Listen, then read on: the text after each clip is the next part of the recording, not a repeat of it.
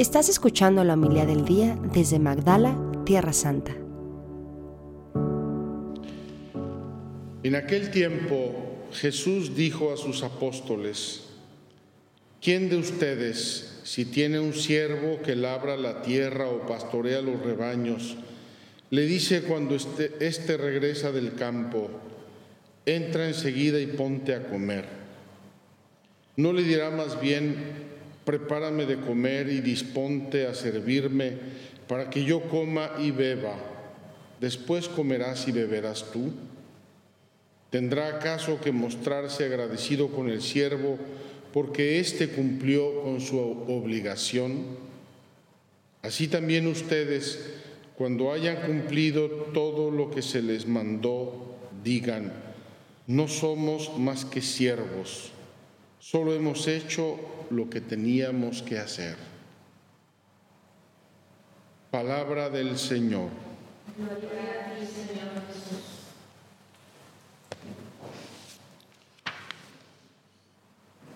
Queridos hermanos, esta primera lectura del libro de la sabiduría me tocó leerla a mí en el funeral de mi padre.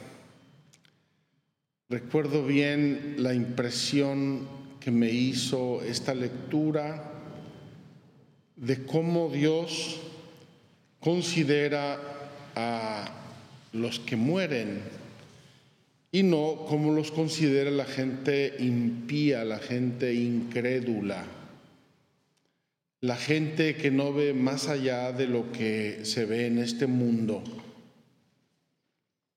Permítanme parafrasear un poco esta lectura del libro de la sabiduría, que me parece bellísima. Tenemos en primer lugar que ponernos como quien estuviera viendo un partido de tenis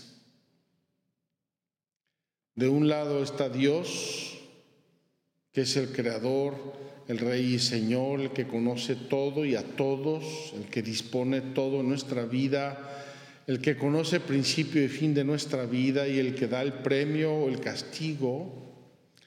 Del otro lado está el demonio, por quien entró la muerte en este mundo. Y luego de este lado están los buenos y de este lado están los malvados, los perversos, buenos y malos.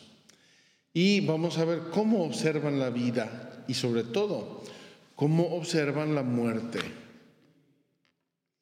Dice, Dios creó al hombre para que fuera inmortal. Dios nos hizo inmortales en su plan original, en el plan de la creación. Y de hecho lo somos en el espíritu, en el alma. Los seres humanos somos los únicos seres eternos, eternos. Dios nos creó desde el momento de nuestra creación, no tendremos fin. Nuestra vida, al fin de la vida temporal, no termina, se transforma. Dios creó al hombre para que fuera inmortal, lo, lo hizo a imagen y semejanza de sí mismo. Mas, por envidia del diablo, entró la muerte en el mundo y la experimentan quienes le pertenecen. Entonces estamos viendo un partido de tenis. De este lado está Dios que creó al hombre inmortal, ama y premia a los buenos, a los que lo obedecen. Del otro lado está el demonio, por cuya envidia entró la muerte en el mundo y experimentan la muerte los que le pertenecen. En cambio, las almas de los justos están en las manos de Dios y no los alcanzará ningún tormento. Los justos están en manos de Dios. Los que hacen el bien, los que hacen la justicia, están en las manos de Dios, no le temen a la muerte. Los insensatos pensaban que los justos habían muerto, este pobre se murió, aquí se le acabó todo. Que su salida de este mundo era una desgracia y su salida de entre nosotros una completa destrucción. pero los justos están en paz. Mientras los insensatos, los malos, creen que todo acaba en esta vida, los justos están en las manos de Dios y están en la paz de Dios. La gente, la gente pensaba que sus sufrimientos eran un castigo, pero ellos esperaban confiadamente la inmortalidad. Queridos hermanos, la gente que cree en el cielo, la gente que cree en la inmortalidad, sabe que los sufrimientos de este mundo son pasajeros. Lo dice San Pablo, los sufrimientos de este mundo no tienen ni la más remota comparación con la gloria que nos espera en el cielo. Después de breves sufrimientos, porque esta vida es brevísima comparada con la eternidad, después de breves sufrimientos recibirán una abundante recompensa, pues Dios los puso a prueba y los halló dignos de sí. Esos justos que recibieron con obediencia y con amor las vicisitudes de la vida que Dios permitió, los haya Dios dignos de sí. Los probó como oro en el crisol y los aceptó como un holocausto agradable. Queridos hermanos, nuestra vida es una lucha, nuestra vida es una conquista y frecuentemente tenemos que pasar dolores físicos, morales, necesidades, aprietos, pero hay una recompensa eterna. En el día del juicio brillarán los justos como chispas que se propagan en un cañaveral. Juzgarán a las naciones y dominarán a los pueblos y el Señor reinará eternamente sobre ellos. Los justos irán al premio eterno. Los que confían en el Señor comprenderán la verdad y los que son fieles a su amor permanecerán a su lado, porque Dios ama a sus elegidos y cuida de ellos. Queridos hermanos, tenemos que ser o justos o insensatos. Pensamos que todo acaba en esta vida. Acuérdense lo que decía San Pablo, si no existe la resurrección, si no hay una vida después de esta, comamos y bebamos que mañana moriremos.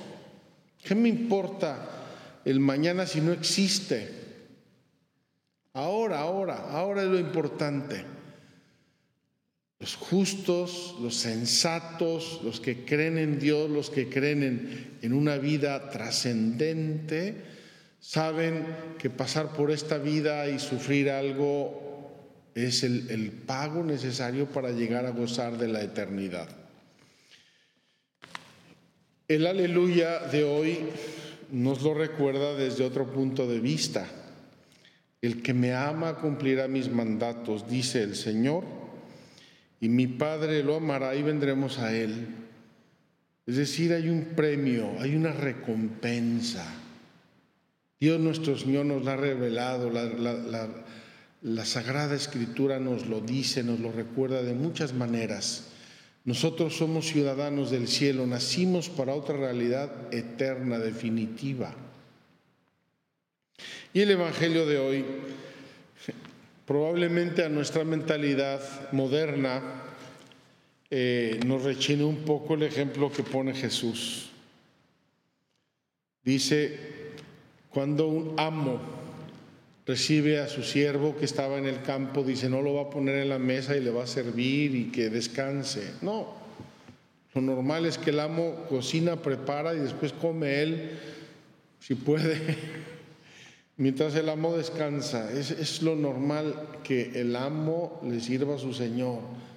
Está reflejando una cultura y criterios y actitudes de otros tiempos, aunque todavía se dan, todavía se dan.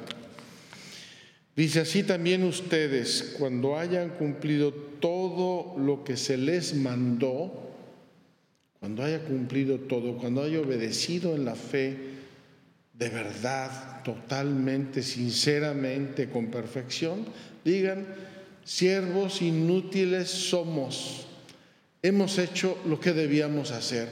No es un gran mérito cumplir lo que uno tiene que cumplir. Sin embargo, sabemos que Dios ve esos méritos y los premia. Y los premia. Queridos hermanos, esta escritura de hoy, como todas las, liturgias de este, del final del de, eh, año litúrgico, están viendo ya la vida y la historia en una perspectiva de últimos tiempos, en una perspectiva escatológica. Y por eso hoy se ve la vida en su conjunto, la vida de los buenos, la vida de los malos, la vida de los obedientes, la vida de los insensatos. Y nos dice que Dios juzga y juzgará sabia y santamente y en verdad. Hagamos pues, eh, eh, acojamos esta escritura, agradezcamos a Dios, nos lo está diciendo, nos lo está advirtiendo, nos está enseñando cómo ver nuestra vida, cómo obedecerle a Él. Ojalá pidámosle que seamos sensatos, que seamos obedientes, que seamos justos. Y oremos por la conversión de los que no ven más allá de sus narices, de los que creen que todo acaba en una tumba. Pobrecillos viven, perdónenme la expresión, como animalitos, como animalitos. Ojalá que Dios ilumine sus corazones, que les dé algún momento para ver la verdad de la vida, la verdad de la eternidad, lo que somos como criaturas hechas a imagen y semejanza de Dios y que Dios nos creó para toda la eternidad. Que así sea. Muchas gracias por escucharnos. Si quieres conocer más acerca de Magdala, síguenos en YouTube y Facebook.